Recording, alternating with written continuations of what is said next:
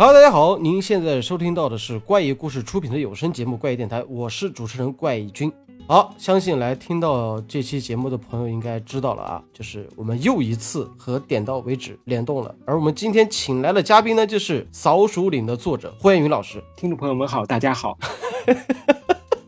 我我给听众朋友们说一下啊，嗯就是因为欢云老师在北京，然后我呢在深圳，所以说呢我们是隔空在连麦录这期电台。然后但是欢云老师给我一种感觉是他到了这种地方电视台。没事没事，欢云老师，我们这个不是什么正经电台啊啊，所以说可以放松一点。好的，好的，好的。好的，那今天既然请到了欢云老师，那也算是我们怪异电台怎么讲，应该是第二次请到了推理作者，第一个是青稞。嗯嗯嗯，青稞君。但那个时候，青稞给我们讲的是一个推理作家是怎么去创作，然后怎么去赚钱的。那这次呢，我们就聊点干的，好吧？好的。啊，因为据我所知，欢云老师的这个粉丝特别多。还好还好。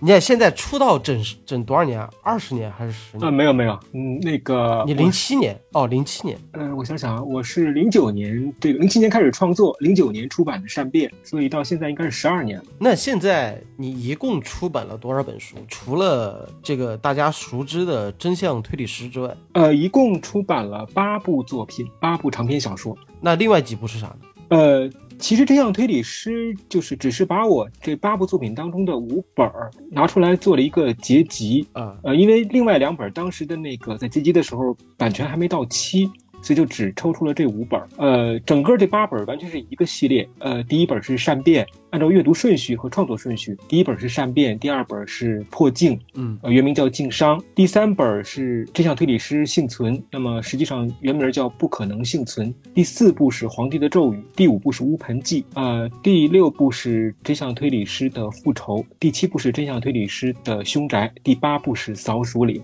哦，全都在一个系列里面。对，其实是一个系列的。这个我在节目里有提到过啊。其实嗯，怎么讲呢？就是啊，我不知道大家有没有听过我们之前那个电台啊，就是我和幻云老师有一段渊源，嗯，也不算，其实就是因为我知道幻云老师这个名字的时候，其实就是因为一个微博嗯啊，那个事儿呢，具体情况啊，请大家 去听我们的这个年度总结。嗨，这事儿就不当着辉云老师面说了。好的，好的，好的。就是我自己后来就是有去看《善变》和《凶宅》，但《凶宅》没看完。嗯嗯对，然后紧跟着我就看了《扫鼠岭》，然后看《扫鼠岭》的时候，是因为当时新兴出版社的编辑，然后发了一个朋友圈，他说的是哇，《扫鼠岭》太好看了。嗯然后我说，哎，既然你都说这个话了，那我来看一看。结果给我了之后，我两天就看完了。然后我看完之后，马上找华斯比要了欢云老师的微信，然后抒发了呀自己的这个情感。感谢，感谢，感谢。所以说做这个节目的时候，其实是有一定的带着个人主观的情绪在再去做这本书的。但是我发现一个很微妙的事情。嗯嗯就是呃，接下来我们要聊的话题呢，我们首先围绕着真相推理师这个系列吧。好，我不知道黄云老师愿意怎么去称呼这个系列啊？我们现在暂时把它叫做真相推理师这个系列。嗯嗯然后这个微妙的问题呢，就是在于我想和慧云老师站在一个从作者这一路走来，你看零九年你的作品面向大众，然后现在二一年，差不多几年了？十二年。对，这一路走来，在这个咱们华文推理圈里面，你所面对的这种褒奖、还有批评，甚至是谩骂，嗯嗯，我觉得今天咱们可以围绕着这些话题来聊一聊。那么，首先进入第一个话题吧，没问题。嗯。就是欢云老师能不能给我们介绍一下，就是你当时在创作这个善变的时候，嗯嗯就有想过要构建一个所谓的欢云宇宙吗？嗯，没有没有，因为二零零七年开始写善变的时候，就是当时内心有很多这样的一些情绪需要抒发，所以就开始写了。嗯那么写的时候，就连当时这本书能够成书我都没有想过，只是那样就是文字上很自私的那样的去去创作。所以呢，直到其实第二本《经商》才开始有了写成系列作的一个想法。嗯而且呢，就是真相推理师这个名字，实际上是二零一六年的时候，当时为了这个影视版权的推广，然后把几本旧作结集起来，然后这个起的这个名字。其实对我而言的话，我始终管它的这个名字叫的是胡延云推理系列，呃，是这样。呃对，就是众所周知啊，霍元云笔下的侦探就叫霍元云，对对对艾略里奎因笔下的侦探就叫艾略里奎因。对对对，其实这是国内的作家特别喜欢去去玩的一个梗吧，嗯就是把笔名和笔下的侦探作为这种联动，包括有栖川有希笔下的有栖川有希，对对对对对。这是一个情节。哎，那我就想问一个问题啊，是什么样的契机让你去写推理小说的？嗯，我因为从小就很喜欢看推理小说，但是呢，因为我从小的时候就是大约小学四年级开始吧，的，理想是当一个纯文学作家。那么大学毕业之后呢，我在那个一家报社工作，一边呢等于是编报纸，一边呢也在这个进行文学创作。但是写了这个纯文学作品之后呢，一直就是得不到这个出版，嗯所以呢也也也很郁闷，很沮丧。但当时都没有想到去这个成为推理小说作家，嗯虽然平时读了，当时我认为当时国内就是大陆出版的这个推理小说吧，基本上只要是实体书我都读的差不多，但是呢，一直也没有想过成为推理小说作家。就是直到后来写善变，嗯，就觉得这样的一种可能很黑暗、很压抑的一个情绪能得到抒发吧。那么等到这个写到第十章的时候，有这个出版商来找我签约，然后我当时很惊讶，因为此前呃我是二零零一零二年大学毕业的嘛，那么等于是此前大约有个五六年的时间，这个文学理想都没有实现。那么这个时候突然有人来找我说就能签约，我觉得很很很幸运。那么呢，对我而言的话，我始终是用纯文学的这个标准来要求自己的文学创作的，包括写这个推理小说。嗯所以我就觉得不管怎么讲吧，就是只要能够实现自己作家梦就可以，然后就这样写下来了一种。哎，嗯，但我冒昧的问一句啊，嗯嗯，就是当时你在写山变的时候多大年纪啊？大学刚毕业，二十多身边的时候，没有没有没有没有，呃，善变开始写的时候是二零一七年，当时我已经三十一岁了不是善变写的是二零一七年，啊，不是，对不起，二零零七年，二零零七年，吓我一跳，太晚点了。这么高产吗？这是啊，已经三十多了。对，所以我一直说自己是高龄产妇，出道就高龄产妇了。哎呦，我的天呐！嗯，哇，那等同于你十多年前跟我现在一样。对啊，所以我有时候很郁闷嘛，我有时候就就在想嘛，想这个呃，是不是像那个那个石晨、那个基丁他们，好像也就是我出道那个年龄吧，稍微大一点。嗯，对，石晨也是刚好去年还是前年跨入了三十岁。所以我我这出道已经都特别晚了，我真正出道的时候已经是三十一九年二三十三岁了。哎，那我能不能这么理解？嗯，就是我们这就聊到了关于善变的这个故事情节。嗯嗯就是现在大家没有读过这本书的朋友，嗯就是我们先大概给各位讲讲善变到底是一个什么样的故事嗯啊。我自己讲有点苍白了，我们让作者自己来给大家介绍一下，呃，天哪，我现在其实对自己的旧作有时候也记不是很清楚，我大致自己记不住了是吧？对对对，呃，大致就是在一个城市发生了连环凶杀案，那么那个警方呢，这个发现这起案件呢，实际上是一个连环变态杀人案，那么就请这个林祥明中国对中国警官大学的一个行为科学专家，那么林祥明呃来这个侦破，然后林祥明就组织了一个专案组，那么刘思淼、郭晓芬、马孝忠、杜建平这些人都在专案组里边。后来他们又觉得呢，虽然有记者、有法医、有这个犯罪现场勘查专家，但是好像缺一个推理者，那么当时就把这个胡彦云一个醉鬼给叫过来了。醉鬼叫过来之后呢，后来呢大家就一起破这个案子，后来发现这个其实里边有案中案，基本就是这样的一个故事情节。嗯，在善变里面，里面的那个变态杀人狂，他的杀人手法可以说是令人发指。对对对。就是我们发现了第一个女孩是嘴里被灌满了那个浓硫酸的这样的一个对对对对对，一个情节，所以说整体基调是很阴暗的。嗯但是那个时候你的设计啊，就是有一个我不知道辉元宇老师认不认、啊，但是在推圈儿对辉元老师当时的文学风格是有一种玛丽苏对对对，玛丽苏、杰克苏中二，对，因为我自己说实话啊，就是我开始没有觉得这中间，因为你看我我看善变，然后再看扫鼠岭，中间这个断层其实是特别严重的。是的，我可能就是从上面直接跳到了扫鼠岭，有这么一个状态，所以说我完全不知道中间发生了什么事情。嗯所以说我当时看的时候我很震惊啊，就这个我们待会儿再聊。就是我翻到第一页的时候，就是那个挚友嗯和林祥明啊、因为第一章也算是第一章吗？还是蝎蝎子？蝎子，嗯就蝎子的时候，然后讲了一个十年前的那个西郊杀人案，然后这个时候林祥明出来了，我说，哎，理想点怎么又出来了 啊？为什么我会爆出这样的一个问题呢？我们等一下再聊，好吧？因为等一下我自己作为一个系列爱好者，我有些有些话题我想聊一聊，就是我不知道慧云老师有没有在这个网上啊，或者说对自己的粉丝有没有说过自己对这个人物的一些命运的一些安排啊？如果没有说过，那我们今天怪异电台就赚到了。嗯嗯，确实说的不多，嗯那在善变这个环节的时候嗯，你刚才也说了，就是把自己一些比较阴暗的构想，或者说一些积压在心里的，你看三十多岁了，你还能干出这么冲动的事儿，你觉得也是不容易。是怎么想的？嗯，当时啊其实就是太压抑了，因为我自己觉得自己是一个特别有理想的人，就是很很理想主义。嗯那么呢，就是活的是其实是蛮超现实的，就是这样的一个情况，就完全是一个三十多岁了还是一个老的文学青年。那么这种情况下，自己也确实有过很多的这样的一些理想和梦想，但是都失败了。而且，因为我是七七六年的嘛，那么就是七零后这一代人，我觉得可能很多都面临着一种很纠结的状态，就是并不是没有理想，但是在现实面前呢，就是大多最后都默默的这样的消失，甚至是死灭掉了。那么呢，我的那个学生时代的很多朋友在那些年吧，呃，有的是重病，有的就去世，所以呢，对我这样的一个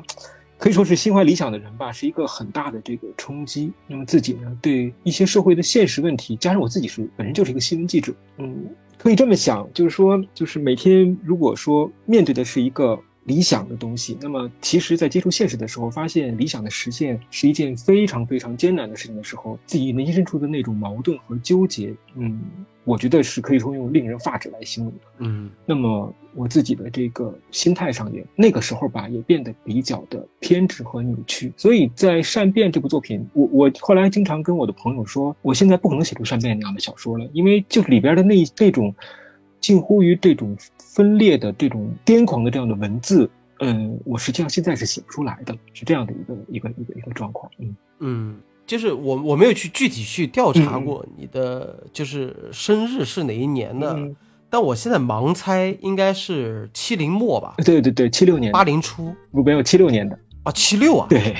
啊，那这种情怀还不是像我们这种八零后的时候那种积压的情感了。对对对，那我可以这么理解吗？就是其实当你写善变的时候，就注定了作品是会往社会社会派那个地方去偏的。对对对，一定的，一定会的。呃，那在就是呃，因为我中途扫鼠岭之前我就没看了，嗯嗯所以说对我来讲，我是看网上的一些评论，嗯，就是从善变开始到凶宅，嗯凶宅之后就扫鼠岭了嘛。嗯嗯。那在就是凶宅往前，善变往后，中间这一块儿有加入一些所谓的刑侦这一块儿的东西吗？还是从一开始就已经加入了，只是后面越来越成熟？对，应该其实说是从一开始就加入了。比如说，特别鲜明的就是就是不可能幸存，也就是这样推理师幸存那部作品，嗯，里边有大量的这种犯罪现场勘查的知识。那么在《黄之咒语》第四部当中，加入了大量法医学方面的一些知识。嗯呃，当然这些知识有很多都是就是为了设定而写的，所以并没有那么严谨和科学。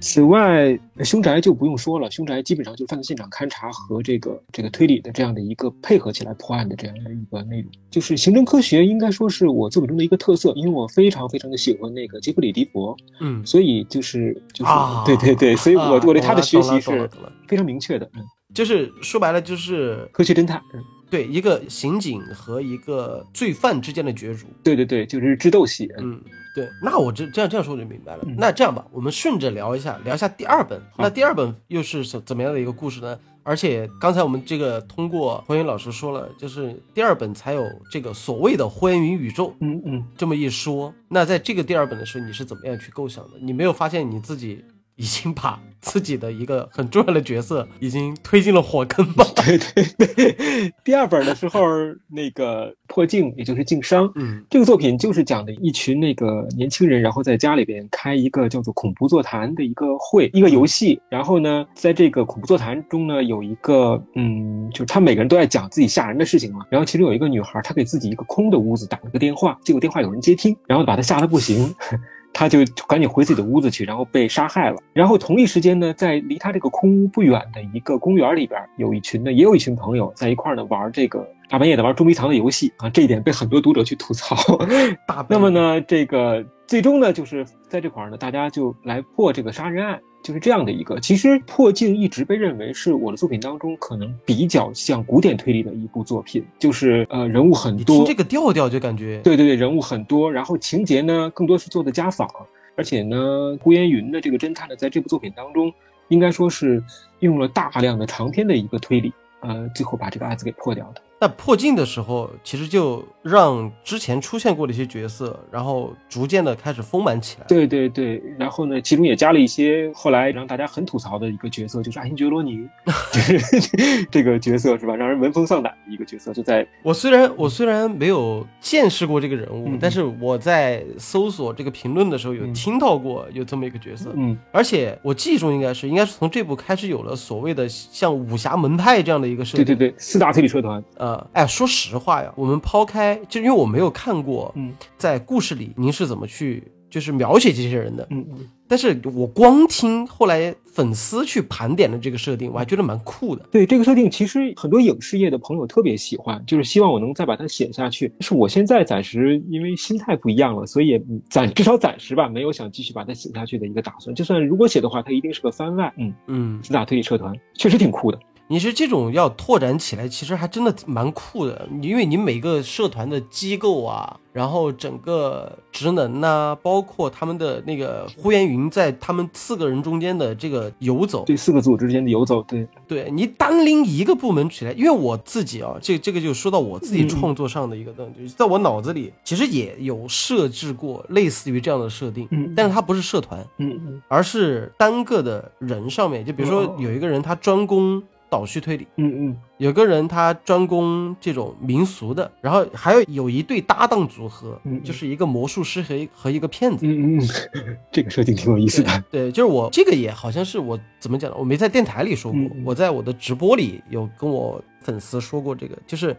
我当时魔术师和骗子的设定，就是说白了就是一个人破手法，一个人去洞察人心。明白明白，这个设定挺有意思的。对，因为骗子你要去骗人，你肯定要对对对对把人的这个心理给摸透嘛。对对对。而他们的开始就是这个骗子去雇了这个魔术师，嗯嗯，就说你来帮我完成一些手法，就什么仙人摘豆这种手法，你能能不能帮我完成了啊？那那个我们一起合伙去骗人。嗯，但我这个骗人呢，我是骗有钱人，嗯，哎，就是像劫富济贫的。然后之后他们就接到一些委托，就走访了一些乡下的这些这这些案子，他不是在城里，对，就大概这样的设定，就挺有意思的，我觉得。对，所以我我后来也是有在琢磨，因为直到我后来看了《当密室来敲门》。啊，不是敲响密室之门，对，然后就哦，原来已经有人开始写这个，所以说后来就搁置了。这个社团当时你是怎么构想的？就是只是说想把自己看过的推理小说给分门别类吗？呃，当时其实是受到了几个作品的影响，因为那个时候跳出还是什么侦探学园，然后还有当时有一个特别的，就是被推理迷吐槽的一个作品，叫什么来着？好像就是《密室的魔咒》吧？那个作品《清源流水》的那两本书，虽然那那两本书对，那两本书是吧？不说也罢，但是它里边那个设定很有意思。比如说里边其中有一个侦探叫九十九十九，那么我后来直接把它拿到四大推理社团当中的那个，就是叫九十九这样的一个设计。对啊，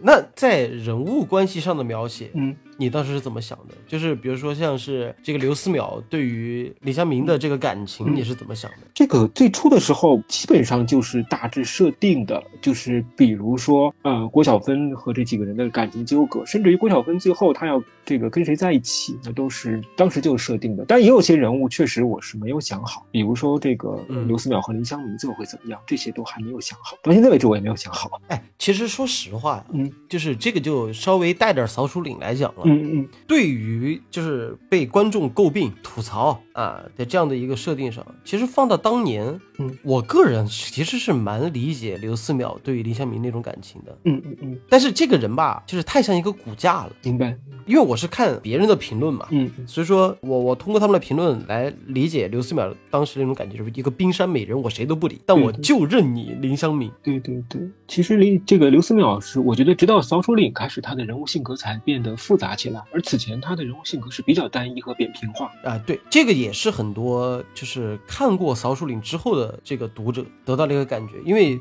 我记得有一个评论说的特别好的，就是在扫帚岭的时候，我不能说是刘思邈淼学会放下了，但是刘思淼是相对而言对林湘明的感情会把林湘明当成自己的一个包袱。对对对，很复杂的一种感情了，已经。嗯，好，那破镜说完了啊，嗯就是说到第三本。那第三本呢，我听网上说啊，嗯你基本上是把第一本全部给剧透了呃，我想想啊啊，差不多。啊。这个故事是什么一个故事啊？那个第三部《不可能幸存》其实是我自己特别偏爱的一部作品，呃，尽管读者好像不这么认为，因为这部作品跟我当时的一个工作结合起来了，因为我一直是在做健康媒体的这个新闻报道嘛，嗯那么工作的将近十年的时间，从二零一零年、二零零零年到二零一零年，那么十年的这个新闻记者，我对保健品的这种欺诈是深恶痛绝的。啊，那么我实际上就写了这样的一个故事，而且这部故事其实是因为刘思淼来这个当主角嘛，里边涉及到大量的犯罪现场勘查方面的知识，有很多非常前沿的一些科技，而且在人物的情感上，我觉得表现的也比较的充沛。可能在大家看来，这就是写写感情写的很泛滥，嗯但是当时确实是自己就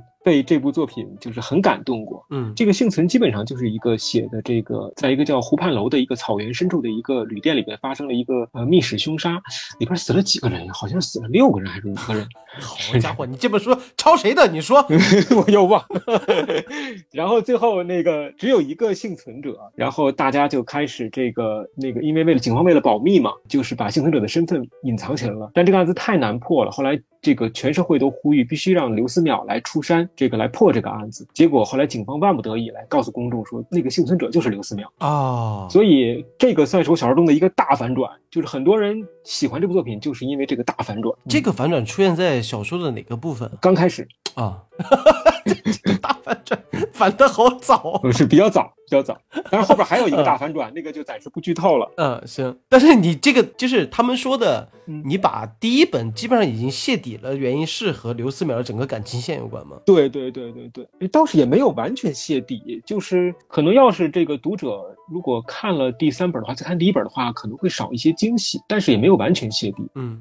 哎，那这就说到了一个作者写系列的时候啊，嗯嗯就比如说啊，我相信很多在看了我点到为止节目的人，甚至他都不知道他们之间的人物关系。嗯嗯，就比如说马孝忠和这个郭晓芬，他们俩最后咱们在这本书里面让他们俩走到一块儿了。嗯嗯但是我公司就有一个员工，他就是看完《扫帚岭》之后，他懵的，就是那个从头到尾 Q 到的那个人到底去哪儿了？是是是，就是好多读者就是有的那个评价，就说这部小说没有看懂。然后，但是我这时候其实我也挺后悔的，就是应该跟大家说一下，就是比如说《扫帚岭》应该注明一下这个作品。应该先看一下那至少前面那几本儿，但是因为这本书是毕竟是我在这个新兴社出的第一部作品嘛，所以就没有把前面几部作品给这个串联起来。其实我觉得这个设定怎么讲有好有坏。对于我来讲，你想想，我当时拿到《扫帚岭》的时候，我一直以为啊，嗯林湘平就是主角，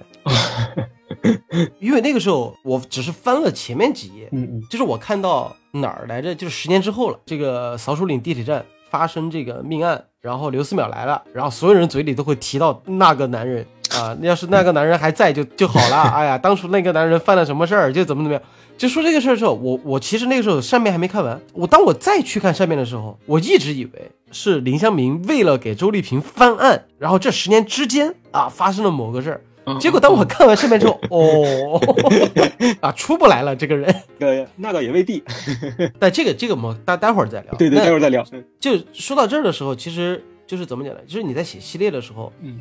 是希望读者能够从第一本开始看，还是我每一本其实相相对而言独立成章一点，还是完全没考虑这么多我？我还是希望读者能从第一本开始看，嗯因为善变不管读者们评价怎么糟糕，尤其《扫帚岭》出版之后，嗯但是我依然认为它是一部非常好的作品。呃，可能是我自己的一种自信吧。毕竟嘛，自己的孩子嗯，对，而且是长子。对是啊，哎，但这种感觉我就不得不 Q 一下这个了。就比如说你嗯提到了在第三本书的时候把自己感动的不行啊，嗯嗯，啊，就是这这个话呢就是就是你自己的爱情观，理想中的爱情观就是这个样子，嗯，也不是，还是加入了一些意象。也也加入了一些意象的东西。然后呢，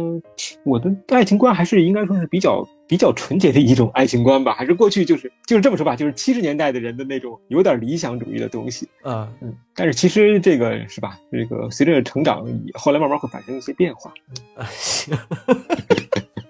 婚前婚婚后的爱情观是很大差别的。嗯。啊，对对对对对对对。所以说一度啊，因为在很多观众，尤其是在前四本的时候，嗯，对于这个，你在小说里面的人物塑造，就是更偏向于中二，然后玛丽苏，嗯，啊，这种这种我不知道是夸还是还是贬啊，就这种评价的时候，甚至都会觉得可能霍延云这个作者应该更是年轻一点。其实啊，就这个这个，希望老师不要多心，嗯就是我我现在作为一个三十岁的人，我我可能我也不去写这种这种感觉有点落入俗套的感情。嗯嗯嗯这块儿就是当时在写的时候，大概你是怎么想的？嗯，这个问题还真挺难回答的。其实就是把自己的，啊就可以说是把自己的一些爱情观呀，一些对于呃人世间的一些思考啊，就就带入进去了。其实也没有特别在意什么，也没有想的特别多，就是平时我生活中遇到的一些情况，就把它带入进去了。嗯，那所以别人有时候觉得评价说这个作品很中二啊，可能我身边这样的人挺多的吧。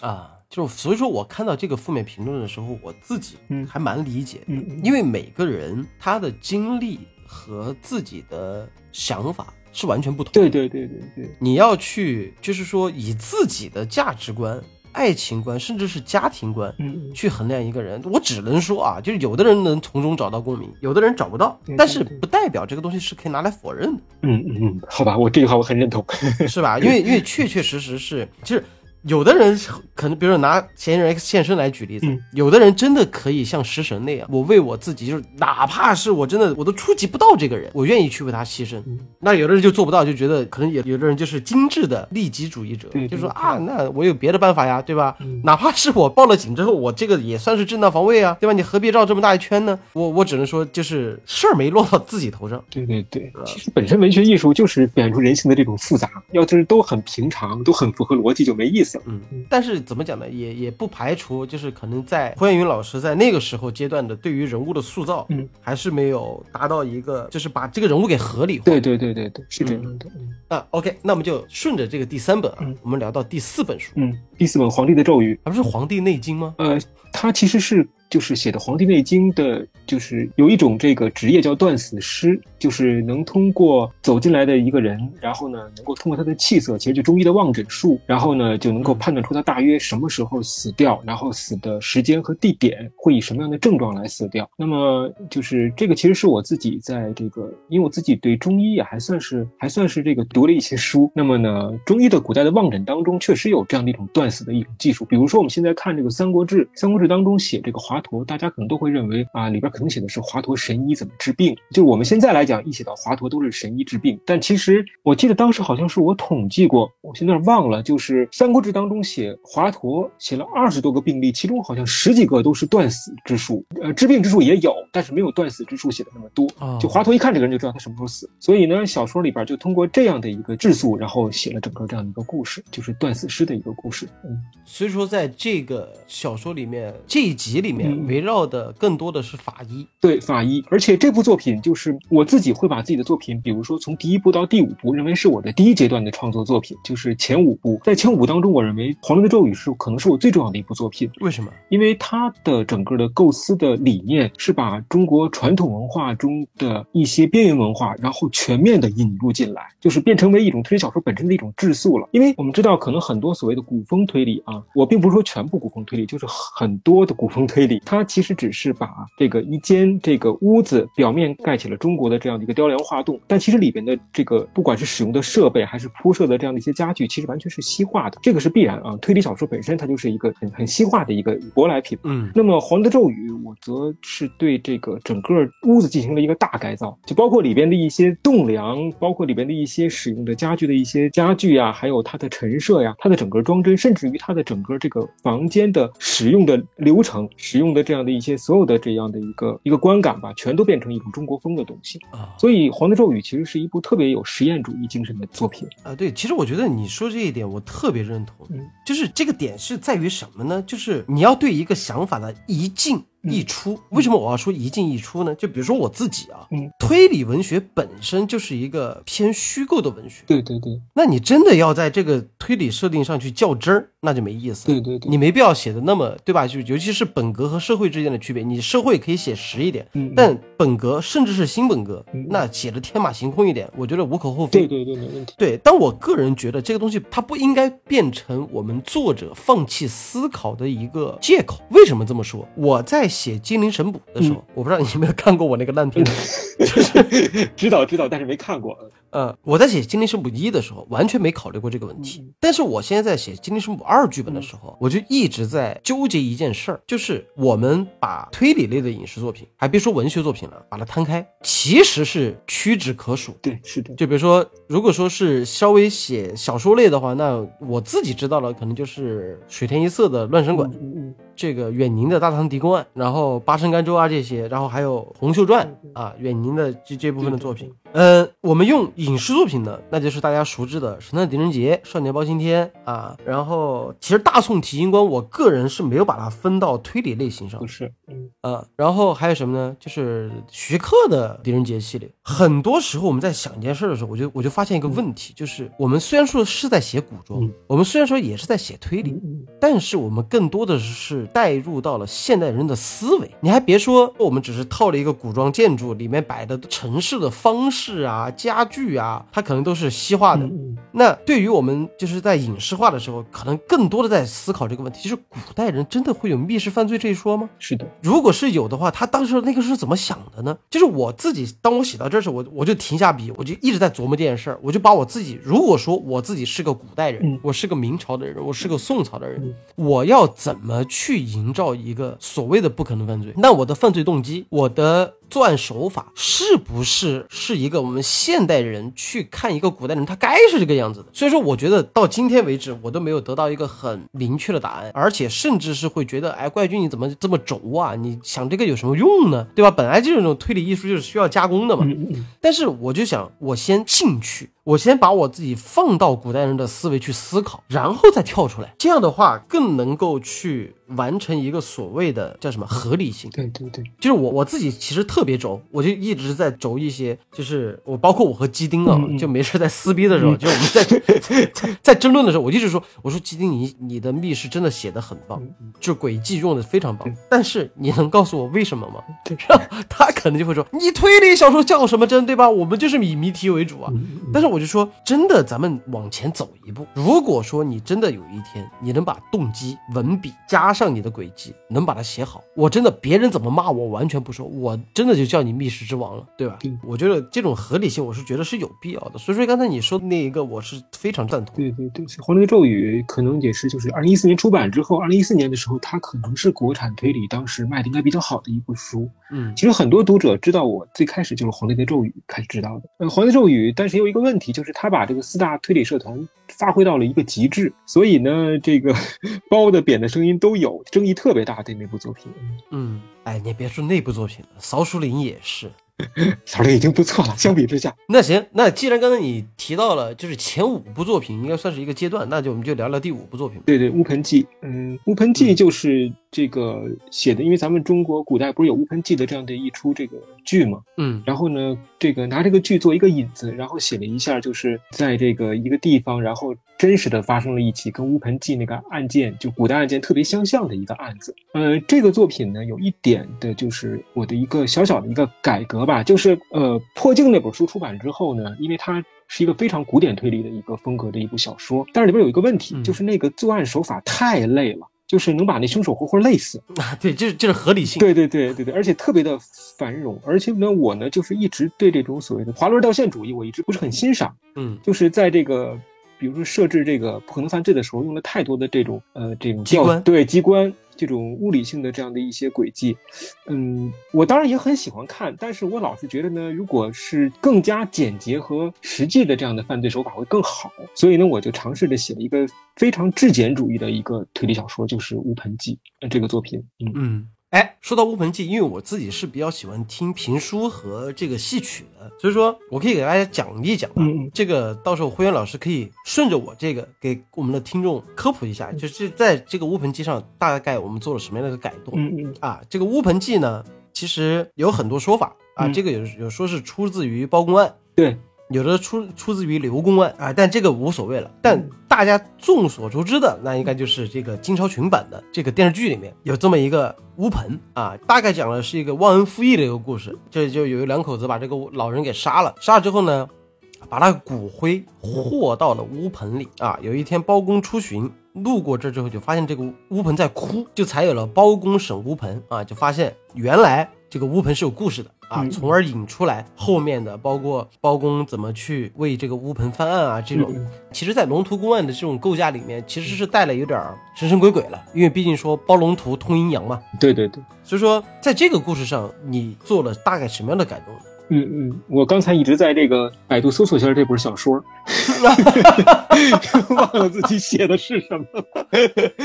现在已经找到了。这个、嗯 大致就是在这个九百九十年前，渔阳县，然后一个叫渔阳县的地方发生了一起这个谋杀，然后建材起义的夫妻，然后就是把这个一个客商给杀死了，然后碎尸尸骨混进泥土当中，并烧制成了乌色的瓦盆儿。嗯其实这部小说写的时候是很有意思的，就是有一天看这个《乌盆记》这个剧，然后呢，我们在看的时候呢，那个我就呃问我妈，我说你看过这部剧吗？她说看过。我说你觉得这部剧怎么样？她说挺吓人的。我说你觉得哪儿吓人？她说就是有一个人被害了之后，然后呢，这个尸骨就被揉到一个乌盆里边，后来呢，别人替他翻案的时候呢，就是这个乌盆到哪儿，他这个就跟到哪儿。我听着也有点毛骨悚然，然后呢，我就写了这个故事。那么呢，这个小说里边就写着，就是九百九十年之后的这个渔阳县又发生了一个这样的一个案子，就是这个，嗯，就是一个一个乌盆，然后呢，接然后又接连又发了好几起案子，就是刑侦工作后来陷入困境，然后警方呢发现呢，这个犯罪手法跟这个九百九年前那个乌盆记一模一样。小说里边其实写了一个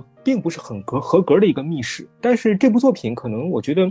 它有几点优点吧，就是犯罪手法比较质简主义，然后就是在破案的这个逻辑上，应该说还比较严密，尤其是最后发现真凶的这样的一个一个逻辑推理做的也比较好，这是这部作品的一个优点。嗯嗯，其实啊，很多咱们年轻的听众嗯。应该 get 不到刚才慧云老师说的那个恐怖那个点，但是像慧云老师是七六年的，嗯我是八九年的，嗯。我不知道有些听众有没有经历过那种真的看到过那种乌盆，哪怕是乌盆瓦罐儿，甚至是瓦片儿，嗯这些东西是我小时候的记忆里面经常用见到的。嗯嗯所以说，刚才慧云老师说的那个，他的母亲听到这个乌盆记的时候，觉得会恐怖，我也觉得挺挺瘆人的。嗯就是我自己从小的时候，我是我爷爷唱了一出川剧是乌盆记，我没听懂，我爸给我翻译了一下，嚯，我好家伙，我做了好久的噩梦。是是是，因为这个案子本身就有一个特别难的一点，就是因为小说里边写到了，就是因为雷荣在帮助他们这个破案的时候就说嘛，说这种犯罪手法是是毁尸灭迹比较完美的一个毁尸灭迹的方法，嗯就是没有什么方法来鉴定出这个死者的真实身份。嗯，其实这种我可以称之为旧瓶装新酒嘛。对对对，是这样的。我记忆中其实也有一些国内的原创作者有进行过这样的一个尝试，但是我个人觉得《乌盆记》就是光看它的好的评价的话，嗯，我会觉得是一个完成度比较高的一个作品。但是批评声音也很大。好，行，接下来既然说到了这个慧云老师说前五本，咱们这个阶段已经过了，那我们就聊聊后三本。那从第六本开始，第六本《复仇》，真相推理师复仇，原名叫《父亲的复仇》。呃，这个作品就是出来之后，它基本上把我前边五部作品的，就是跟前面五部作品的口碑差异特别大。因为这部作品是一个非常非常社会派的一部小说。当然，呃，我一向认为这个。只要是推理小说，就一定要有本格质素，不然的话就成了郭德纲说的那个叫什么鱼翅炒饭，是吧？就是只是空有其名。所以这部作品有强烈的本格因素，但它是非常社会派的。嗯，这本小说其实是因为我自己这个小的时候就曾经遭遇过很多的这样的一个霸凌的这个事件，就是属于这种青少年时代，尤其中学时代。嗯那么当时呢，也曾经反抗过。尤其在创作之前呢，我又注意到当时的这个，就是那几年这个青少年犯罪好啊，包括到现在啊，都是一个很严峻的问题。嗯那么就写了这样的一部小说，就是一个一个人他的这个女儿被这个好像是看起来是那个出了意外事故，那么呢他呢为了报复呢拿刀砍伤了害他女儿的这个人，但是呢后来发现自己砍错了，砍错之后呢他呢就那个出狱之后，然后就要找这个真凶算账。那么真凶呢家庭背景非常非常好，等于给他聘请了大量的这个保护力量，甚至包括把胡延云给请来了，就保护他的就是这个害人的这个人。那么后来呢，这个父亲呢，就是为了能够杀死这个害他女儿的真凶，然后呢就想了一招非常厉害的办法，而这个办法实际上是大约在两到三年前林湘明帮他出的这个主意，但是就是到那个时候就一定会实现这个犯罪的手段。呃，这部作品就是我觉得它跟以前作品比，就是特别大的一个特点是显得特别的扎实，非常接地气。呃，没有那些故弄玄虚的人物，也没有那些特别的天马行空的轨迹，很扎实，很扎实。嗯，而且也充满了这样的一种感情。所以写出来之后，这部作品当时对我的小说的口碑的改变是非常大的。就是从那个开始，你自己就已经开始尝试性的让人物更加落地了。对对对。嗯，而且就是确实是有一个立竿见影的效果的。呃，当时的整个这个创作的心态也发生了很大变化，因为前面五部包括《乌盆记》，实在是被读者批评的真是体无完肤。他们批评的点在哪？就是人物啊太玛丽苏啊中二啊，还有就是我的小说当中可能有一些所谓的黑暗料理，然后就是那种不恰感。不过还好，没有说批评我的这个作品有这个抄袭的，这个我就很荣幸了。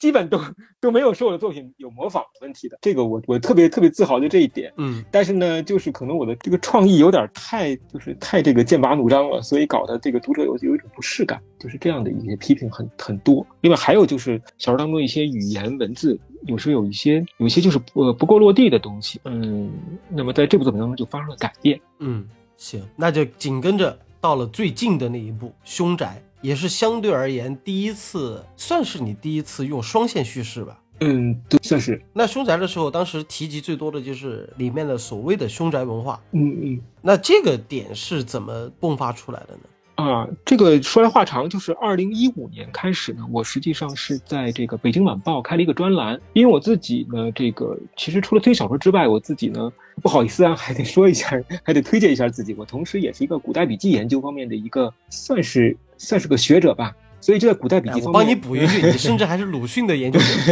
那么就是那个。古代笔记方面，我还算是算是读了一些书。那么从二零一五年开始就开开了一个专栏，每周一期，叫做《续轨笔记》。呃，这个就是“续轨”两个字，就是那个叙述派轨迹的那个续轨，但实际上就是把古代笔记当中的拎出一个专题，然后呢，就来从现代的科学或者说是呢那个现代的这样的一种新的角度把它打碎之后，然后解构之后重构，然后进行解读。那么到现在为止已经写了二百多篇了。呃，今年很快要出这么一本书。呃，所以呢，还在写吗？对，还在写，现在每周也在写，明天就有一期。明天的那个现在已经转到，好家伙，转到澎湃澎湃新闻上去了。然后明明明天写完之后我再发给你。哎，行行行行，我还没拜读过呢。没有，那其实在影响力其实一点不比这个我的推理小说小。那个尤其澎澎湃这个发的还是很多的。那么呢，在这个写的过程当中呢，因为我自己呢本身呢对古代笔记方面还算是读过一些书嘛，我当时在考虑下一个作品的时候，呃。这个话得从《黄帝的咒语》开始说起，因为《黄帝的咒语》实际上是我对中国传统文化与推理小说的一个特别大胆的一次尝试，就是结合。那么呢，到《凶宅》的时候，我决定呢再进行一次尝试，因为《黄帝咒语》并没有尝试的那么成功。那么呢，那个《凶宅》的这部作品呢，就是我干脆就把这个古代笔当中我几乎能找到的所有的关于凶宅文化的知识，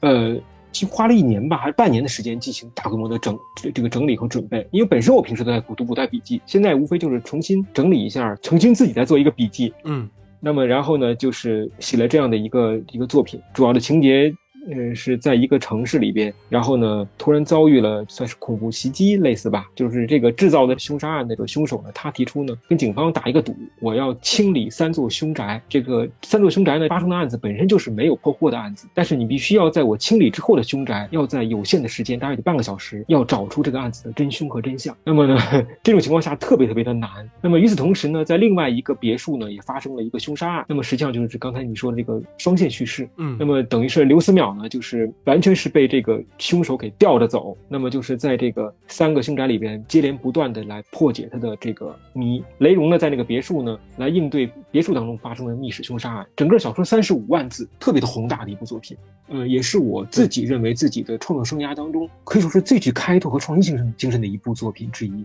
那其实到这部的时候，我当时听到这个凶宅的时候，我个人呢啊，嗯嗯，就如果说真的要把这几本书，嗯。作为一个系列，就是现在现在已经是第七本了。嗯嗯，那第七本，如果我真的冲着名字去的话，我自己首先会选择凶宅，因为凶宅这个名字听上去特别猎奇。而且还有一本书，我不知道你们有没有看过，叫《凶宅笔凶宅笔记》。对《凶宅笔记》我看过，嗯。对，就这本书是让我，我如果说真的要把所谓的凶宅文化融进去的话，我觉得《凶宅笔记》里面虽然说啊，就是他写的其实是有点偏神神鬼鬼这样的一个设定，但是我是是我自己算是了解了什么叫凶宅，嗯嗯凶宅它会给人带来什么样的感觉。嗯，就是这种是让我觉得特别有意思的，从这儿就提到了，就是关于网友对你评论的所谓的玄学嗯嗯。啊，这块儿你自己是怎么看的？嗯，首先就是有一些可能读者他会说这个这部作品无非就是百度百科上那个给给搜了一下，然后直接拿过来的，其实不是这样，就是嗯。呃可能很多读者并不知道，就是我在小说里边引用的很多的凶宅的文化和知识，它是没有电子版的，因为那些书印量特别特别少，只只是非常非常少，而且呢，很多古代笔记这个就是只有纸质书，那么我在阅读当中呢，确实做了大量的摘抄，而且呢，这分门别类做了很多的工作。呃，玄学呢，我倒觉得，嗯，因为这部作品本身就要用到这些凶宅的文化，所以灌水的成分，我自己觉得没有太多灌水的成分，因为它最终要为那个最大的那个核心轨迹来进行服务，所以整体来讲的话。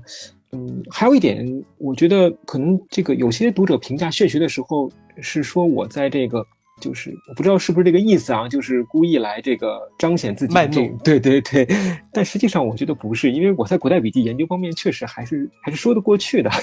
所以没有什么玄学的成分。哎，这儿就又要给我的听众朋友们解释一下啊，嗯玄学这个词儿怎么来的？这个词儿呢是据我们自己聊天儿啊，也不是在研究，谈不上研究了，就聊天的时候，其实这个说法是来自于我们中国的一个书评人，嗯嗯叫天蝎小猪。哦，诸神，对，最早他是把小栗虫太郎这一类喜欢在这个小说里面啊说，就是往往难听了说，那就是掉书袋、嗯卖弄这一块儿。然后呢，呃，这样的一个点就是会在里面引经据典。嗯就是加入自己的一些学识啊，自己聊的一些东西啊，然后可能你摘出来之后，你发现这些东西好像对剧情没什么用，嗯嗯啊，但是呢，它确确实实是给大家科普了一些冷门知识、偏门知识啊，所以说我们的这个小猪他就把这一类作品归类成了所谓的玄学哦，是这样，这个我还真不知道。嗯啊，这个这个也也不算是确定了，嗯如果说有偏颇的话，欢迎大家留言给我指正一下，嗯就是我们这是聊天聊到的这一块儿，嗯。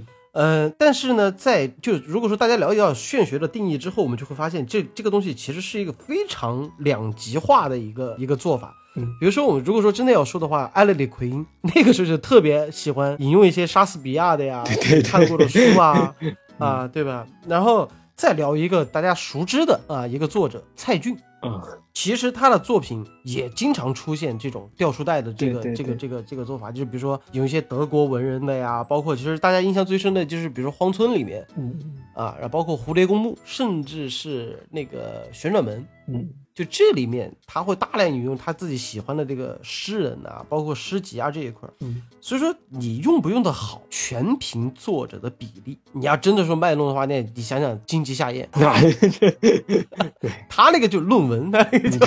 当年看那个《孤鹤鸟》就是，嗯，对，所以说这个我个人真觉得，就是你就是读者，首先你自己喜不喜欢这一套嗯嗯啊？比如说，你看我到迄今为止，我从来不否认金鸡下咽的能力，但是我我真的作为读者，我是真吃不消他那一套的。但是有人就特别迷恋啊，甚至是研究啊，把他这个东西当做个学术论文在看。然后那说到这个凶宅的话，如果真的是我的话，我倒管你有和这个剧情有没有关，我反倒希望你多写点这个，起码是长见识嘛。是是是，啊，这个可能就是读者自己主观的一个喜好。那另一方面就是可能作者自己的比例了。就像刚才你刚才提到过的，就是你作为作者，那当然会觉得我我所写的东西都是有原因的。你说我啰嗦也好，说我卖弄也好，那这个东西都是在为我的剧情在服务。对对，对，所以说就这个东西就看怎么看了。其实说了这么大一圈儿，归根结底，我们就要落到了目前为止这个《呼延云》系列，目前为止最新的一本小说，也就是我们在《点到为止》里面介绍过的一本小说，叫《扫鼠岭》。嗯，而这本书应该是在整个这个系列里面豆瓣评分最高的一本书。对对对，那既然聊到这儿了的话呢，我就要首先问一下这个欢云老师，嗯，是在怎么样一个契机下想去写《扫鼠岭》的？嗯，是这样子，就是《小说里》这部作品，就是我说的可能长一点啊，嗯就是二零一八年当时出版了这个《真相推理之凶宅》之后呢，其实我当时对这部作品是寄予厚望的，因为我希望这部作品能够得到广大读者的认可。但是出版之后呢，《凶宅》这部作品虽然口碑非常好，但是种种原因吧，就是依然是叫好不叫座。嗯而且呢，自己当时一八年的时候，我已经写了快十年了。可以这么说吧，就依然是没有得到读者更多的一个了解和认可。嗯而且当时我的这个小说的影视化也没有动静，然后自己呢，自己年龄也大了，其实就是可以想想，就是我我这个很坦白的说，就当时像青稞他们出道的时候，其实给我心理上是有很大震撼的，嗯，因为青稞当时才二十四岁的时候写的这个推理小说，在逻辑推演方面，我觉得比我写的要好。那更不要提像姐姐啊，包括石晨啊、基丁他们啊，还有这个露露姐，他们作品就是充满了这样的灵动，而且有很多很有创意的东西。但是他们很年轻啊，而我当时写完《凶宅》的时候，已经是一个四十二岁的人了，所以嗯其实内心是很很悲凉的。那么那个时候，这个特别有意思，就是可能说起来，这是一个一个很很自我的一个事情。就是那段时间，我其实特别怕读这个王勃的《滕王阁序》，因为那会儿只要读到这个“时运不齐，命运多舛，冯唐易老，李广难封”，就是真的是黯然神伤。嗯所以在这种心态下开始创作《扫帚岭》。那么呢，《扫帚岭》最初的构思特别早，这部作品构思其实比《破镜》构思的还要早。刚几乎刚写完《善变》，我就在构思《扫帚岭》。这么早啊？，对对对对对，特别早。但一开始的时候，剧情完全不是现在这个样子。嗯一开始设定的是地铁里发生了一个连环恐怖爆炸袭击，那么刘思邈受伤，然后导致呢这个呼延云大怒，呃，就很中二了啊。呼延云一怒的话呢，四大队社团就全员出动了，然后呢，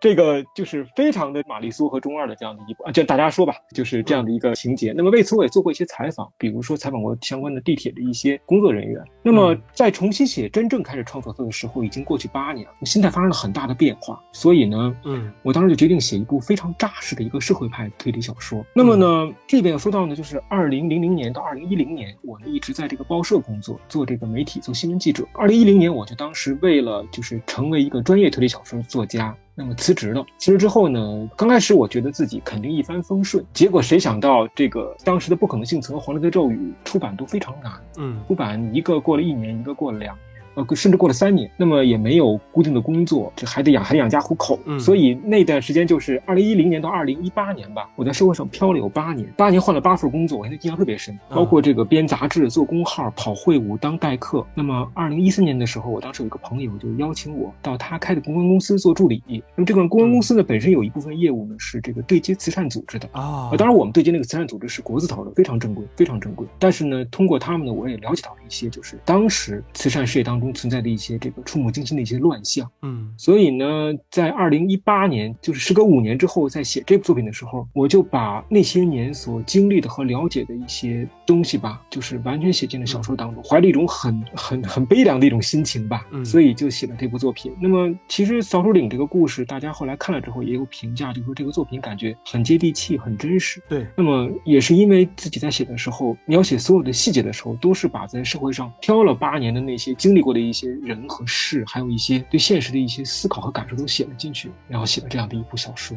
嗯所以说我自己啊读《扫帚岭》的时候，我真的没有把它当成一个系列，因为这个是我自己在查询资料之后嗯感受到一个特别深的一个地方，就是如果说前五部是一个阶段，然后到第六部、第七部是一个阶段的话，那我觉得这是第八部又是一个新的阶段了。嗯嗯嗯，因为这一块儿，我其实我我自己发微博我也说了，就是能让我看到你字里行间这种非常稳扎稳打的对于人物的塑造，因为我有幸啊没有经历过前七本的这种，你没有没有经受过蹂躏的。对，就是可能我一上来就看到了一个非常丰满饱满，而且就是我没有看到所谓的玛丽苏，我也没有看到所谓的中二，尤其让我就是把我情绪给带动起来的是是马孝忠打了一个厨子，嗯就那一下，包括你的描写和对于这个马孝忠这个人，就是你看他的出场第一句话，因为我之前不知道马孝忠这个人是谁，那我只知道局子里面有这么一个警察啊，就感觉有点像活阎罗那种感觉 啊，一群这种魂不吝的那个孤儿院的这帮人怎么搞不定啊，对吧？你要说我还跟你讲道理，你我就给你耍流氓，就这种人我到底该怎么弄？哎，这个时候就看到这个领导就说了，那判马孝忠去吧。然后你在这段的描写，就是你先提到这个人了，你就首先我就知道，哎，好像这个人有点能耐。然后一进去呢，大家对他的描写，看到他这种嬉皮笑脸，甚至还有点猥琐的感觉，然后游走在这种就是很市井的，在这帮人之间插科打诨，但是粗中有细。最后，当他你觉得这个人还是一个正面人物的时候，当他看到那些小孩吃的那个东西，就把那个滚烫的那个麻辣烫直接砸他脸上那一瞬间。这个人物就就这么一个篇幅，那个人马上就立起来了。你不会讨厌马孝忠这个人，就包括再往前倒，包括刘思邈的塑造，就最开始冰山美人，你其实你会觉得刘思邈老了。对对对，是的。对，你说他老了也好，还是说他成熟了也好，就你会觉得他是就真的算是能独挑大梁的一个领导，包括雷荣，包括。郭晓芬，尤其是郭晓芬和那个马晓忠在车上那段戏，就包括马晓忠表白的那段戏。其实我个人呢，真的对于我就当着作者的面，这个因为我在节目上其实也也浅层折纸的说过，但是今天借着电台这个机会，也是第一次和慧云老师在交流。我作为读者，怎么去评价《曹淑女》这部作品呢？我喜欢它的点，就是因为你把里面的人全写活了。嗯，但是。仅此而已，不错不错，点到为止。对，因为这个就得深入探讨到我自己啊，就是在写扫鼠岭这个文案的时候，我说实话啊，这个慧云老师你不要生气，没事没事，有冲动的元素。就是首先我打算做少鼠岭的这个点到为止的时候，呃，我其实很早就打算做了，但是我不知道怎么去落笔。然后呢，等到我们做二零二零年小说盘点的时候，发现扫树岭榜上有名，然后当时我又动了一次这个这样的一个心眼儿。然后直到最近我刚跟完东野圭吾这个系列的时候，我觉得也是时候给大家讲讲国产推理。但是你怎么横向对比、纵向对比？虽然说咱们私下都是朋友，但真的说让我真的能用喜欢。这两个词儿的那扫树岭是其中之一，所以说我当时说，要不然就讲讲扫树岭。但当我真正开始落笔的时候，我发现扫树岭没法讲。真的，如果说按照我以前点到为止的风格，嗯，我肯定要不然就是讲案啊，就比如说体育馆之谜，那我就把逻辑推演给你好好讲讲；要不然呢，我就讲事儿，嗯，比如说网内人，嗯嗯。但是我发现扫树岭我这两头没法讲。你你你讲逻辑推理的话，说实话，你别怪网友，我自己都会吐槽。嗯，虽然说我是带着相对而言没那么激进啊，我不至于说这个轨迹写的很烂，但是我是觉得没到那个度上。就是现在整个曹树岭上每一层推理都是合情合理的，但是我总觉得哪儿怪怪的，但我我至今都说不上来，就是没有没有那么完美。啊，对，然后尤其是像第一次出现这个刘思淼还原那个玻璃。啊，眼镜，然后后来霍元云通过这个眼镜推理出来是这个凶手是喜欢看漫画的这个人。虽然说我看到那儿的时候，我没有像网上那么激动啊，就尤其是你现在点开豆瓣评论，下面有一个长评，就说是啊，对不起，我看完第一章我看不下去了啊，原因是因为啥？就是你写了这么扯淡的一个推理，你你在糊弄我。但这个对我来讲将心比心，这这个人就没看下去。嗯嗯嗯，因为毕竟你在后面的设置上是有这么一个胡元云对自己的反省的。对对对，就因为我自己的主观臆想啊，让这帮警察叔叔相信了我的判断，然后甚至是对周丽萍整个这个人，嗯，产生了这种感官上的这样的一个一个错误判断。包括到那个后来周丽萍利用这个停尸柜，然后去这么去知道，我觉得这个环环相扣，而且合情合理。但是怎么听着就有点说服，这你说服不了我。嗯嗯，就缺少那那么一股劲儿。嗯，但是我会觉得，像以这个死者几个死者的这个水平，他们绝对是不会用华为手机的，他们绝对会是用最高级的这种奢侈品，这个 iPhone。嗯，那 iPhone 出现这种 bug，我反倒觉得这个是一个亮点。但问题是，就是没立住。这个是我对于这个扫鼠岭的，就是你真的要在里面挑毛病的话，那我整体的感觉就是扎实，但是啥都有。让整个行动线和这个故事它立不住，飘的，它就像一个你建了一个房子，但是你的地基是用那个稻草把这个房子给支起来，这种感觉。我我还专门为此发了一个微博，我真的我觉得国产推理为什么这么两极化的这样的一个评论？对，我看到你的微博了，是，就我真的我超级意外。然后后来我真的仔细去想一下，我说实话，我看的时候有点气，嗯，就当时那种情况下，我我我很想用怪军的 ID 去问他一句。那在你心目中，真正好的国产推理是什么样子的？真的，我我就不点名了，真的有一帮人就觉得不止曹楚岭，就是石沉呐、基丁啊、青稞呀、然后包括这个很多推理作家，就这种两极化评论特别多，一上来就说啊，就说你这个想学这个想学那个，待会儿欧美的，这会儿日本的，你就中国的你一个都没提，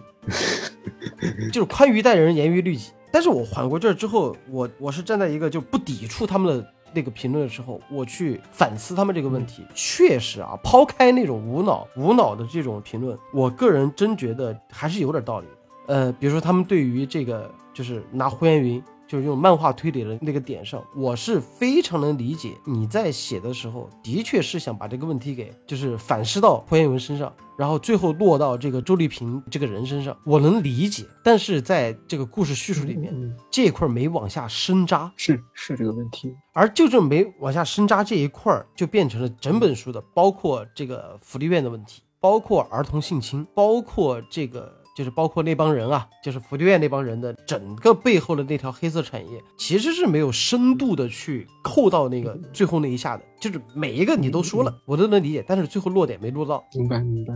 对，但是我又感觉就是这个东西是一个连锁的，就本身这个死者邢启胜，他让我想到熔炉。对，很多读者都会疼。对，就变态的那个老头子啊，他对于这种小孩儿，然后使得这些小孩儿只能以死来作为解脱，但最后也没有把这个东西给收尾。但是它演变出来一个灰色产业链，就是这个福利院的这种产业链。而且巧的是什么呢？巧的是我刚看完《扫帚岭》的时候，我看到了一个关于日本也是福利院的一个一个传说，我不知道你知不知道。哪部作品？叫什么堂？就是当时日本在战后有大量的去生产孩子，然后这帮孩子生下来之后我没法带，我就把他寄养在了这样的一个像福利机构这样的地方。后来就发现这个里面出现了大量的儿童死尸，在罐子里啊、柜子里啊，包括被人运出去扔啦，就太多太多这种惨案，就刚好有有这个这个地方是对于我的冲击特别大。嗯嗯嗯，然后因为这样的一个连锁反应，才让我们最后那一下观众吐槽的就是为什么周丽萍冲到灵堂去开枪，警察居然毫无举动。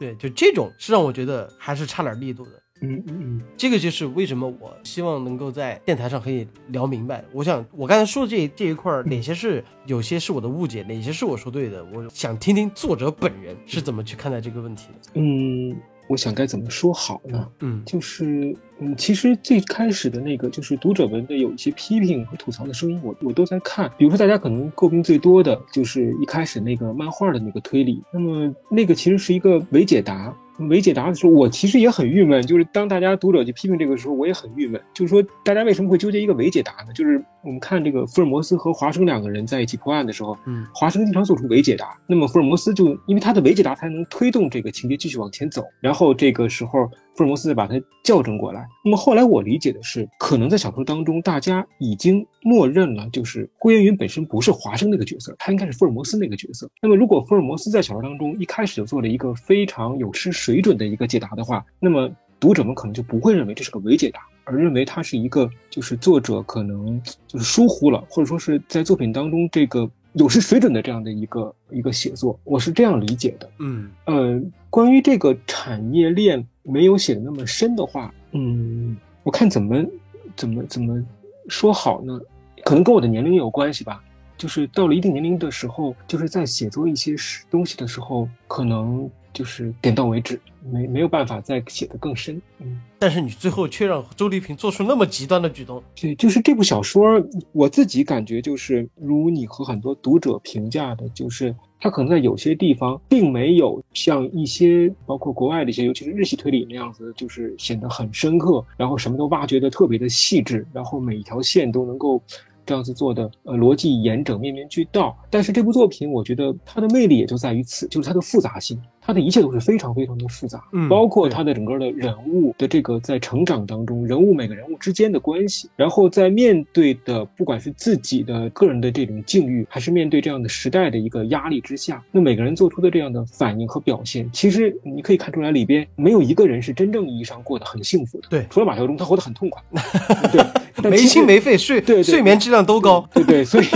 所以每一个人其实在里面活的都是非常纠结和复杂的，而且每个人在表现上都没有表现出来，就是把自己就像比如说像以前我说的幸存，幸存的时候，如果说幸存的时代我去写骚灵的话，那么可能会把每个人物的感情、每个人物的这样的一些心态，他们对现实的一些思考表达的淋漓尽致。但是到骚灵的时候，我倒反而就是更加接近于这样的一种，就是浅尝辄止，然后更多的可能呢就是表现出这样的一种时代的复杂性。呃，俄罗斯文学有一种这样的一种观点，叫全景文学。全景文学，它主张是什么？它主张的是，它是从天空俯瞰，俯瞰下去的话，每一个层次的景致都罗列出来，呃，不用每个细节都想的那么深，然后这样子呢，形成一个宏大的场景，在这个场景当中，那么自然读者就会去思考，呃，其中的这样的一种关系，去思考它的复杂性。使这个作品反而拥有一种特殊的魅力。那么我在去年的这个上海的书展的时候，其实在做这个这个讲座的时候，就跟读者们提到过，就是我在写《扫帚岭》之前，受苏联的全景文学和这个非虚构文学的影响比较大。嗯。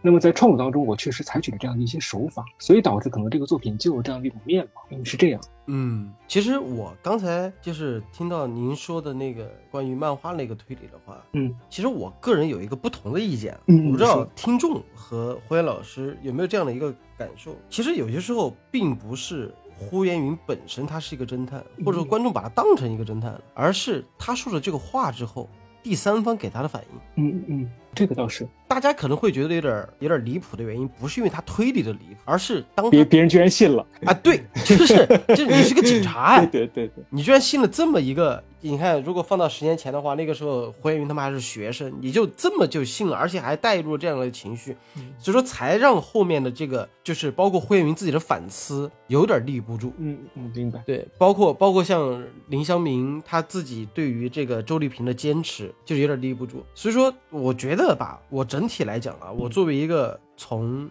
正儿八经从扫帚岭开始才开始入坑那个作者来讲，我个人觉得，就首先我我首先声明一下，不是因为我认识胡彦云老师，或者说把他邀请再来作为嘉宾之后我说的这些话，而是我自己对于国产推理的一个看法，就是这么多年了，十二年的时间，从最开始的善变，然后变到现在的这个扫帚岭，我觉得网上依然有很多，包括胡彦云老师自己也希望能够大家去从头看这个系列。到现在已经八本了，然后当然了，就是对于人物塑造来讲的话，我觉得有必要去看一下，大概知道，哎，这几个人是怎么一路走到曹书岭这个方向的。对对对，甚至是你看了前七本再看这本书，你会有不一样的感觉，你会发现这帮人真的在变，在成长，而这个成长不仅仅是他们人在成长，而是作者在成长。其实也是作者对这个在时代的这种变革当中，因为我自己就是一直对这种就小说当中每一部作品，其实都是或多或少都有一些社会派的一些因素，所以。我自己特别希望自己的长篇小说这样一个系列下来，能成为整个一个时代的一个浮世绘这样的一个一个作品，就是能成为一个整个时代的画卷。当然，能不能做到另说，但自己确实有这样的一个创作的理念。嗯，就这一块，我我自己是非常认同的。但是，可能因为，就可能是因为前七本相对来讲就是需要不停完善嘛。嗯嗯。反正我我甚至觉得呀，只要你还愿意写，我倒是愿意把《扫帚岭》作为一个起点。甚至是作为一个分水岭，再去看往后的作品的话，我觉得应该会更成熟。毕竟在咱们中国推理的作者里面，在不停反思的作者其实是不多的。这句话说的有点武断，所以说大家都有在思考如何在这这样的一个困境中去寻求一个突破。突破。但是愿意能听到这些恶言相向的，包括其实包括我自己啊，就这我有时候。说实话，我没有那么大度，就是真的，我看到一些一些留言，我也会骂娘，就真的是。但是怎么讲，我反倒觉得现在有人来骂中国推理，反倒是一件好事。对对对，是这样的。对，如果你听他们说的话之后，反倒是让让我们进步的一些呃举动吧。前提得是这个作者愿意去反思。愿意去从这些话里面能听出哪些是不对的，然后通过旁观者的视角来能看到，哎，确实我在下一部作品上是不是能做一些改动？那起码是就是作为一个不了解霍元云的，就我说是作者本身的这样的一个读者来讲，我之所以这么喜欢扫帚岭，就是因为让我看到这种熟练的一个叙事手法。嗯嗯嗯。我在读的时候，我丝毫不觉得这本书有点拖，甚至乎我会觉得，就是尤其是刑侦方面，这个是我特别想问的一个问题，就是因为这这块的共鸣是在于，可能像刚才我最开始我就提到过，在刑侦方面，其实你已经在之前的作品里面已经或多或少提到过了。那当然，像你说到的，就比如说皇帝那那个篇章里面运用了法医的知识，那可能是因为自己的一些虚构啊，或者为了剧情服务啊，可能稍微有点自己去弄了一套自己的逻辑上，在这样的一个程度上，扫鼠里是让我真正见到了把刑侦推理和小说融合的特别好的一个应该一个手段吧。所以说我那个时候我才在我的微博上说的，我说让我看到了非常适合中国推理的一个发展方向。谢谢谢谢，对，而且是一个接地气的。我所以说我这个我作为读者特别好奇的问你一句，嗯，这一块的刑侦是你一直以来积攒的这些刑侦知识，还是作为记者真的有去拜访过这种警察，然后查阅过资料？这一块是怎么形成的？啊，你把这两点其实都说到了，嗯 就是因为我自己本身原来是新闻记者嘛，我现在为止就是就是继续写作当中依然秉持着这样的一个习惯，就是不采访不创作。嗯所以早在写善变的时候，就等于是托朋友的一个关系，然后采访过这个刑警啊、法医啊，呃，其实自己也去相关的院校还听过课，是也是朋友这个这个帮忙嘛。那么呢，后来因为受笛福的影响很深，所以我一直对刑侦科学的这个前沿的研究啊，呃和突破特别的这个关注。就是我那会儿以前跟这些这个创作的朋友曾经讲过，就是参考消息的最后一版，原来有一些就是有一些刑侦科技的知识，我都会把它剪下来做简报。哦，还有一本就是《科学世界》那个杂志，是是美国还是日本的？就是咱们原文翻译过来的，就叫《科学世界》，里边有很多形成科学的内容，我只要见到就会收集。而且还有我的很多朋友是科普工作者，我自己把他们开玩笑，作为我的后援团，就是任何的关于科学知识方面的我不懂的，就会向他们请教。呃，但是尽管如此，嗯，小说不是论文，科学方面没有办法绝对严谨，所以呢，只能说是尽量保证的这个科学方面比较严谨一些。嗯那么呢，还有比如说就是在创作《扫帚岭》的时候，一看凶宅，凶宅的这个刑侦科学比骚扰岭要运用的要多得多，也真是长期的这样的一个就是阅读啊、积累呀、已经形成习惯了。所以在写这个骚扰岭的时候，其实我倒没有觉得刑侦科学显得就是特别的集中，就是运用，可能就是因为写的比较多了，嗯嗯，熟能生巧了，嗯就是这一块儿，我觉得就不得不提到另外一个作者，就是心理罪的雷米，他也是咱们体制内的人。所以说，就是我看心理罪的时候，有点儿和看扫帚岭是一个心态，就是对于咱们刑警判案，年轻的作者可能去写刑警的时候，就写的太意象化了，甚至我都不能说就是他们有没有去采访过啊，可能采访过，但是我觉得，哎呀，原来刑警干的事这么无趣啊。对啊，就是因为当时我是在八零三，就是上海公安局待过三天，干嘛干嘛去了？就是就是采风，就就是采风，哦不是进局子了，不是进局子。好吧，好吧，对啊，我待了三天时间，然后就真的就和所有的，应该是从最基础的现场痕迹检测，包括拍照，再到法医。然后再到审讯，审讯过了之后，才到刑警这块抓凶。之后抓了凶之后，再去二次审讯。嗯啊，就这一块整个这一系列，包括毒贩、诈骗，然后这种扫黑、扫黄，就这种一系列我全部问了。一系列全部问完之后，我整个人的感触就是，原来刑警。就是怎么讲呢？因为我是一个推理小说迷，我问的最多的憨憨问题就是：你们有遇到过不可能犯罪吗？你们有没有你们有没有遇到过类似的密室啊？就他们往往就会说：“哎呀，你们这些年轻人真的是，就是有有的老刑警就会说的是，你说我讨厌你们这帮人吧，也说不上 啊。但是呢，也是我还感谢你们，就是因为你们瞎写胡写，然后才把我们的一些刑侦手段给避过去了。对 对，我当时采访的时候也是这样的，也遇到过这样的情况，嗯对啊，就是你因为你写的越明白，让有些人有犯罪意识的，那肯定就会去学。嗯。但是你如果不写明白的话呢，就会他们就会觉得哦，原来我们警察不够聪明，其实并不是这样的。所以说我在看扫鼠岭的时候，就是这种感觉，就是不管是雷荣还是这个刘思淼，对于现场的保护，就是我记得你看你第一幕描写那个消防队员嗯嗯嗯，在这个地铁上不要去破坏痕迹，就让我觉得哇，一定是做过研究的。感觉这方面确实做。就是你看我们自己，不管是电视剧也好，还是怎么样也好，就是判定一个人死亡报告啊，这个人可能就是这个小孩儿生前营养不良或者怎么样，你都是把他说的有理有据，而且是真的是感觉是做真的是做过研究的。然后这个话应该是一个法医该说的话，嗯而不是我告诉你啊，这个人就是死于窒息性机械性死亡，然后怎么怎么样，怎么怎么样。但雷荣就是说是通过什么细胞啊怎么样的，我觉得这个这句话是一个职业的法医他该说的话。嗯嗯嗯，所以说，我觉得这就是我觉得扫帚令非常可圈可点的，而且我甚至觉得，我不知道你有没有在计划写下一步了嗯已经在写了啊？那我觉得下一步的话，应该会比扫帚令还更好，啊，压力好大呀。真 的真的，真的因为毕竟怎么讲呢，就是就还是那句话，就是你起码是一个会去反思的一个作者，嗯会从这些弊端上去再去找，我觉得反正不停的完善吧，应该会有一个更好的一个方向。嗯，反正下一步肯定会比较跟这部风格又不太一样。嗯那方便透露吗？嗯，没问题。就是接下来第九部《空城计》啊，啊，《空城计》对第九部，其实我现在想怎么说好呢？嗯，它其实比《扫帚岭》嗯就是在格局和气势上更加的宏大一些，而且呢，我是深入进行了一年的采访，嗯，这个在采访层面上可以说比《扫帚岭》更加扎实。但是别的方面我还是暂时先保密吧。但是这部作品会有很多很多的惊喜给读者。那么呢，哎，盲猜，嗯是不是有些人要回归了？嗯，现在不好透露，不好透露，但是确实会给读者带来很多的惊喜。嗯那么可能我就借这个怪异君你这个这一方宝地吧，可能跟大家先说一下，就这个作品要是读的话，最好先读一下《善变》《幸存》和《乌盆记》，因为这三部作品跟《空城计》是有关联的。那你这你都不用说了，那 哎，我就把话说了，是不是刘湘明要回归了？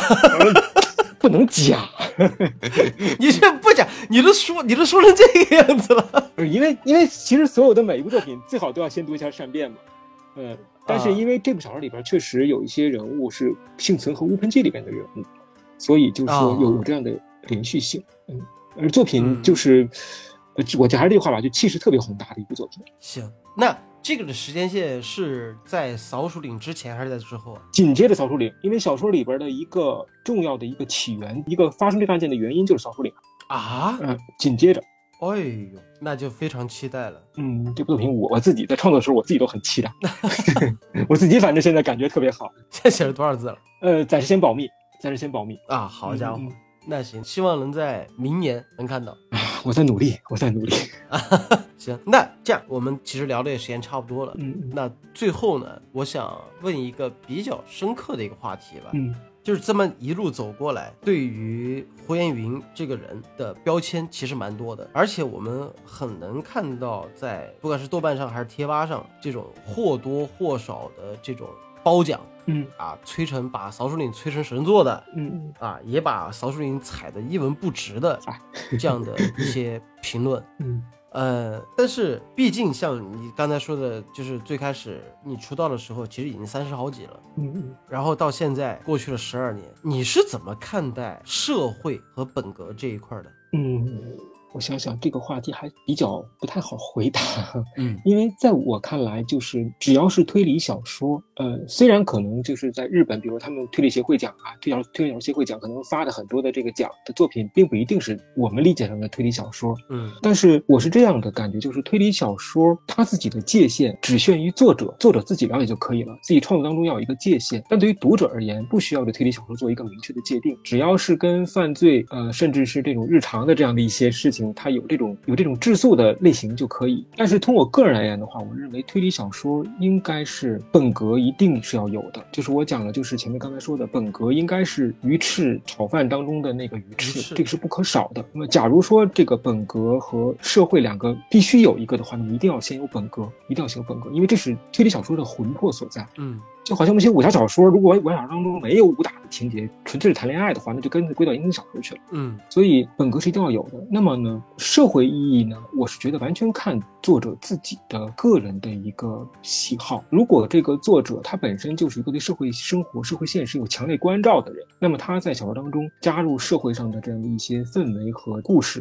呃，使作品呢可能格局更加大，或者说是更加深刻都可以。但如果我觉得类型文学，所有的文学其实说到底。都是一种作者的表达，呃，和这个读者在阅读当中获得一种阅读上的一种快感。嗯在这种情况下，不必非要强加是否，一定要有这样的一种社会意义或者教育意义，这个不是小说应该承担的责任。所以，如果说本身有些作者他坚守本格，一直坚守本格，我我认为这样的作者我是非常的尊重的，嗯，这就是这样的一个情况。嗯其实我自己的看法嗯可能会，我不能说极端吧，但是基于刚才黄英老师说的那种，嗯就我非常赞同推理小说得有本格，这个是核心，要不然它就不成推理小说了。但是我这个呢是有点儿关乎于我自己的经历吧，就是我之前作为一个本格小说迷，我是从来不看社会派的，甚至有点反感。但是我随着我自己的成长，包括我做了怪军之后，得去让自己不能偏科，就是我我该给大家科普推理，所以说我就让自己变相的去接纳。去尝试了去阅读，后来发现社会派没有我想象中那么差。然后当我接纳它之后，这个契机是源自于中国小说推理史那一期节目。嗯嗯嗯，当时我第一个，我先研究了咱们中国推理的一个发展，我发现，好家伙，一百年的时间不到，就是短短一百年，而且中间还隔了那么长一段时间，对，有五十年的断层，就是从民国到改革开放，整个这中间时间其实是一个大段的一个空白。所以说，当我了解到这个的时候，我就反观日本推理嗯。是怎么成长起来的，然后才去结合，还不是说单纯的去研究一个所谓的推理史哦，而是结合了当时它的时代背景，然后为什么会产生社会派这一块儿来看，我突然发现一个问题。嗯早期的社会派，它就是本格加社会。嗯嗯，其实早期的社会派，那就是我们现在看到的所谓的“一三六七”，是这是他最早松本清张、高木彬光、森村诚一，对对对，他们有很强的本格质素，嗯对他就是本格加上了社会派，只不过后来的人越写越偏了。因为说实话，在我的逻辑里面，这个逻辑有点偏颇啊。说白了，就有点像咱们国内这样的一个情况。我本身我写了一部非常好的作品，然后这里面有本格元素，也有社会元素，一上来火了，然后大众和有的人就看到了，哦。原来你写社会派这么有搞头啊！然后就我就开始忽略我自己的短板，我不去讨论所谓的解谜，我就深刻的在了解社会问题啊，翻来覆去讲什么能激起大家的这种仇恨欲望的，或者说黑暗面的这种东西，那我就拿出来讽刺，拿出来说，就越写越偏。当时日本也是，因为毕竟在大众视野上，就是我在所谓的只有解谜和涉谜这样的一个情况下的表层下，我套一层。这种讽刺社会现象的，那我就能赚钱，就导致这帮人越写越偏，甚至到后来没有推理这个东西在了对对，没有本格质素了，啊，就没有没有本格的元素在这里面了啊，就导致了所谓的后人就说是什么清张魔咒。其实你真的回过头来看一下，我倒不觉得本格派和社会派是两个门派，而我我有一个比较极端的一个定位啊，就是嗯社会派是本格派的一个升级版，我是这么觉得的。对对对，优秀的社会派应该是这样，对啊，就包括新本格，其实也是。所以说，真的你要把它分成一个派别，我觉得真的没完全没必要。好的社会派作品，它就是本格，就是其实说白了，更加有故事感的这个小说在讲推理故事，而不是像最早我们比较偏古典一点的，甚至没有故事，它就是一道题。对，咱们这两年的这个有一些，确实有一些这样的社会派的作品，我也看到了，就是在这个本格方面基本上是完全不下功夫的，这样我我反正是不能不能认同的。嗯，其实我自己吧，我也不知道在听我们这个节目的听众朋友有没有打算创作推理小说，有没有已经在创作推理小说的人。肯定有，我觉得。对，我觉得我自己有一个建议，就是你可以去写自己想写的东西，但是有一个前提，我们扪心自问，写不了和不能写，这是两种感觉。对对对，是两种概念。真的是，不管是社会派也好，还是所谓的新本格也好，甚至是本格也好，不要把自己的短板当成坚守的挡箭牌。对，比如说我坚持写本格，是因为我自己写不好故事，所以说我就说啊，那本格推理就是这个样子的呀。那我写不好本格，我去写社会，被人诟病了，那社会派推理就是这个，这个真的不是借口。是的。但是如果说你坚持有一个方向，我无可厚非。嗯但是千万千万，这句话只有你就是听到你耳朵里之后，你问你自己都不用回答出来，只有你自己知道。如果我的定位有点偏颇，那我向大家道歉。如果有这么一点的话，我希望大家取长补短，更多的去进步。嗯嗯嗯，好了，那这巴拉巴拉说这么一大堆了，我也不知道到底是在表达自己的意见，还是和慧云老师在聊天啊。反正呢，非常感谢慧云老师能做客咱们的怪异电台没有没。有，感谢怪异君。哎，别别别，我觉得以后我们可以多聊着这个问题。嗯，也可以给大家分享一下自己的经验。就是还是这句话，我我在做扫帚岭的时候，我意见最大的其实就是大家对于国产推理的这种非常极端化的评论。嗯，而今天刚好也借和欢迎老师聊天，也呼吁呼吁我们观众吧。虽然说我就我我感觉我们的电台没什么人听啊，也呼吁呼吁观众，对评论的时候。可以带主观的这个思想去，但是千万别一竿子打死一个人。你想想，十二年前你在评论善变的时候，你可能会觉得善变写的什么玩意儿？可能十二年后你看了扫书里，你会觉得别说这人真的有进步。我觉得这个对于慧云老师来说，就这足以了。嗯，对，这就是一个最大的褒奖了，而并不是说哇，神作。对，慧云写了一本神作，这叫捧杀对，对好吧？这个对对对，行，那非常感谢慧云老师，也非常期待《空城计》。好的，感谢怪异君，感谢听众朋友。行行行，如果你喜欢的话啊，听了慧云老师介绍的话，有兴趣把前七本买来补一补。如果不行的话，哎，如果觉得哎呀实在没兴趣，可能害怕文笔太烂啊、太啰嗦呀、推理轨迹不行啊 啊这些负面评论，那觉得选择性的看看，多多支持慧云老师后面的作品。谢。谢谢谢大家，行，好了，今天的节目就到此结束了，我是主持人怪君。我是推理小说作者胡言云，好的，那我们就下期电台再见，拜拜。再见。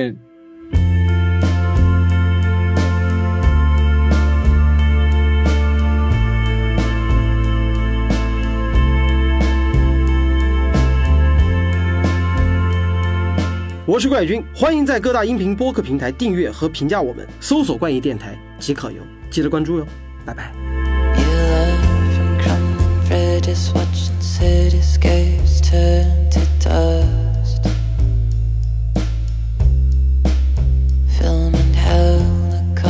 crashing in the ocean from way above.